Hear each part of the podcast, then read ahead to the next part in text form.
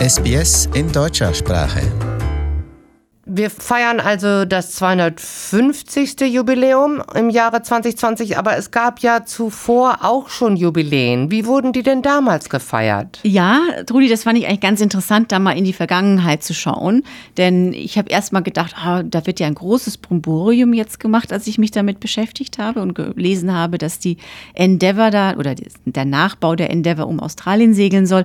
Aber ehrlich gesagt war das Bromborium noch viel größer, zum Beispiel zur 200. Jahresfeier. Ja? Und damals haben die sogar die gesamte Reise nachgestellt und haben. Wie von England aus? Ja, von, die haben eine, ein Schiff namens Endeavour 2 genommen und haben das von Plymouth in Großbritannien bis nach Australien segeln lassen, um die Reise nachzustellen damals ist auch, die Zeitungen sind da ganz begeistert gewesen. Die haben tägliche Berichte veröffentlicht. Und selbst die britische Königsfamilie war hier vor Ort. Also die Queen, die war 40 Tage hier durchs Land gereist, von einer Feierlichkeit zur anderen. Sowas würde die heute nie mehr machen. Nein. Einmal gut, jetzt ist sie auch zu alt, aber äh, ja, aber ich, so eine lange ich, Reise von der englischen Königin, das ist schon was Besonderes. Ja, ich meine, ich bin mal neugierig, ob da jemand anreist wieder. Das ist, glaube ich, bisher nicht bekannt. Aber ich kann mir nicht vorstellen, dass jemand 40 Tage da bleibt. Nee, das glaube ich auch nicht. Ein bisschen Koalas streicheln, aber ansonsten, ne? Mhm. Naja, aus, im Australien der 70er Jahre war das natürlich noch vollkommen anders. Kann man ja auch mit heute überhaupt nicht vergleichen. Das stimmt. Und ich glaube, das liegt auch daran, weil man natürlich damals diese Kolonialisierung noch mehr verherrlicht hat. Inzwischen sieht man das ja doch auch von der weißen Seite her kritischer, ja, nicht nur von der, von der indigenen Seite her. Ähm, und wenn man aber zurückblickt damals, ja, das, ja, in den 1970er Jahren, was, was war denn da los? Ja, in manchen Bundesstaaten hatten die Ureinwohner erst fünf Jahre zuvor überhaupt das Wahlrecht bekommen. Ja, das kann man sich ja heute überhaupt nicht mehr vorstellen, dass sie nicht wählen dürften. Aber damals war das eben so. Erst drei Jahre zuvor hat man sie bei Volkszählungen überhaupt erstmal als Bürger mitgezählt. Und das noch, große Referendum. Ja, das große Referendum, ja, das war richtig. gerade erst passiert, wenn man ja, sich das mal genau. vorstellt. Genau. Mm. Und noch bis in die 1970er hinein wurden ja auch Aboriginal-Kinder gewaltsam aus ihren Familien entfernt und in weißen Pflegefamilien und in Kinderheimen untergebracht. Also diese Stolen Generation ging ja bis in die 1970er. Hm. Und heute hat sich das Bewusstsein der Menschen dann schon etwas gewandelt, obwohl es immer noch nicht alles so toll ist, finde ich. Nein, also ich denke, richtig gut ist das jetzt immer noch nicht. Und wenn man mit den Ureinwohnern spricht, dann gibt es da auch immer noch sehr viel Kritik. Aber das ist eigentlich das Stichwort. Ja. Ich denke, die Ureinwohner haben inzwischen wirklich ihre Stimme gefunden. Und das fällt mir immer auf. Ich gehe immer unglaublich gern am 26. Januar den wir ja Australia Day nennen, aber den die Aboriginals ja Invasion Day nennen, ja. Und ich gehe da immer sehr gern zu den Veranstaltungen der Aboriginal People und höre mir das mal an, was die zu sagen haben. Und manches ist davon sehr äh, emotional und äh, bringt da große Kontroversen auch auf. Aber es ist einfach wahnsinnig interessant, deren Meinung zu hören. Und ich finde, das wird viel zu wenig gemacht, dass wir die Meinung hören. Aber ich habe deswegen jetzt auch das Bedürfnis gehabt, mit Aborigines zu sprechen, wie sie diesen 250. Jahrestag sehen und diese Feierlichkeiten, die das um, umgeben.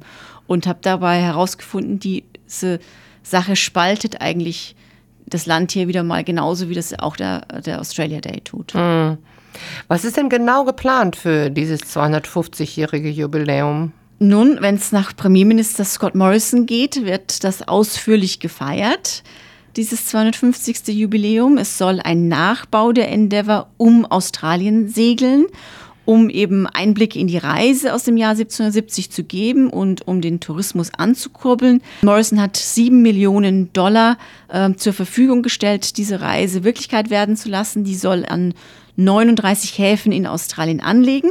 Geplant ist derzeit, dass das Schiff im März 2020 von Sydney aus in See sticht, dann zunächst in Richtung Süden nach Tasmanien segelt, bevor es dann bis Mai 2021 das australische Festland umrundet haben wird und wieder in Sydney ankommt.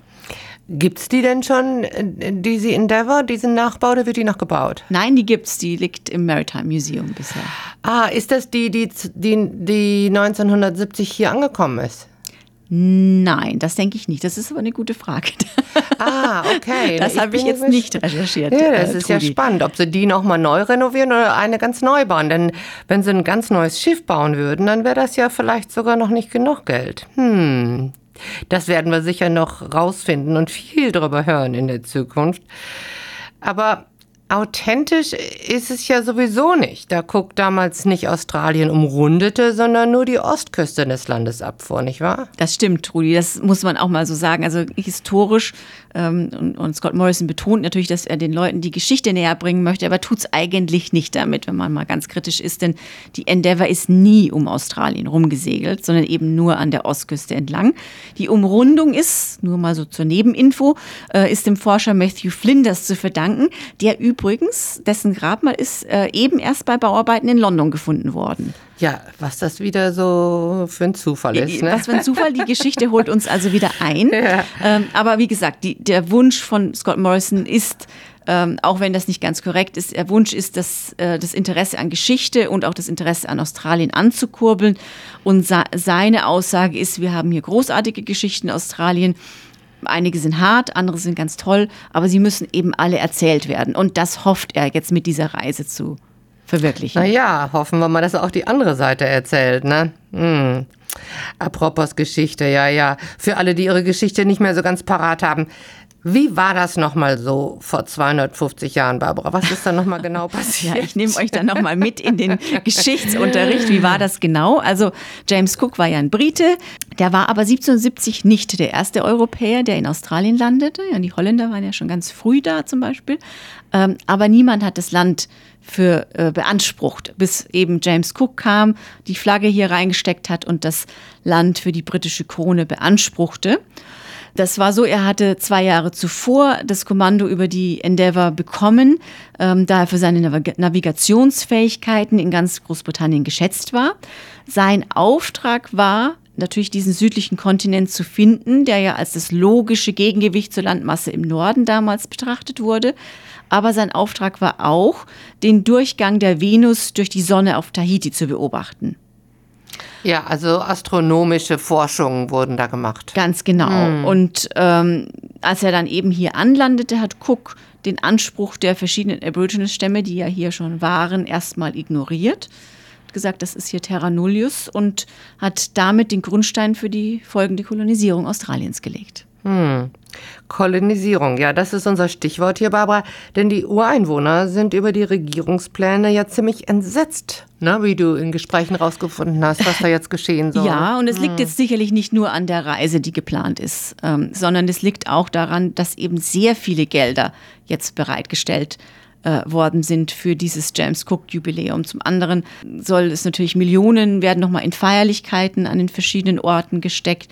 Äh, drei Millionen Dollar alleine äh, wird ein neues Monument an der Botany Bay äh, kosten. Ja, das ist also, das sind enorme äh, Kosten und viele Ureinwohner, für die ist das geradezu ein Affront. Ja. Natürlich, ist eine Beleidigung. Es ist eine Beleidigung für die. Und ich habe zum Beispiel, also mit einem, dem ich gesprochen habe, ist der Michael Anderson, das ist der Stammesälteste und Führer des Oyalai-Volkes im Norden, äh, hier von New South Wales, übrigens mit einer deutschen Frau verheiratet. Und der sagte wirklich, der hat es ganz, ganz krass eigentlich ausgedrückt und sagte, es ist eine skandalöse Beleidigung für ihn. Und ich kann das nachvollziehen auch, denn er sagt, diese Feierlichkeiten, die verleugnen ja jegliche Verantwortung für die koloniale Vergangenheit des Landes.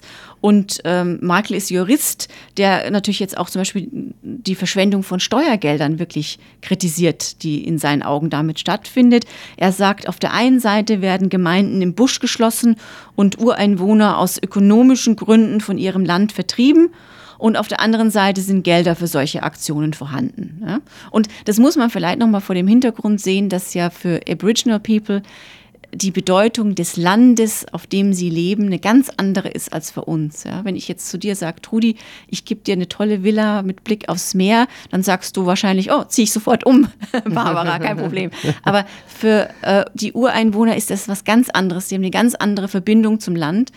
Ähm, und für die eben aus ihren Gemeinden rausgerissen zu werden, weil es zu teuer ist, dass man da Straßen baut oder Ach, Kalinisation oder Man will Strom, die kontrollieren. Ja. Ich glaube, darum ja. geht's. Aber mit dem Land, genau, was du sagst, das ist, glaube ich, der wichtigste Punkt, dass die Aborigines sich mit ihrem Land identifizieren. Sie sind ein Teil davon und die ganze Kultur geht auch den Bach runter, wenn sie das Land nicht mehr haben, weil die daran aufgebaut ist, nicht wahr? Genau, und ich glaube, was, was wichtig wäre, ähm, und das habe ich auch herausgehört, ist wieder mal der, der Austausch, dass man mit den Ureinwohnern spricht, wenn man sowas plant. Ja, und dann auch mal zuhört. Und auch mal zuhört, ja. Und das bisher, ich meine, es ist ja noch ein bisschen hin bis 2020, aber bisher scheint das nicht so stattgefunden zu haben. Ja, da sind wir mal gespannt, ne? Ja. Berichten wir demnächst wieder drüber, wenn das passiert. Ich denke, ich werde da nochmal dranbleiben an dem Thema. Ja. Schön, da freue ich mich schon drauf, Barbara. Danke dir, Trudi. Vielen Dank. Danke dir. Weitere Podcasts in deutscher Sprache bei sbs.com.au slash German.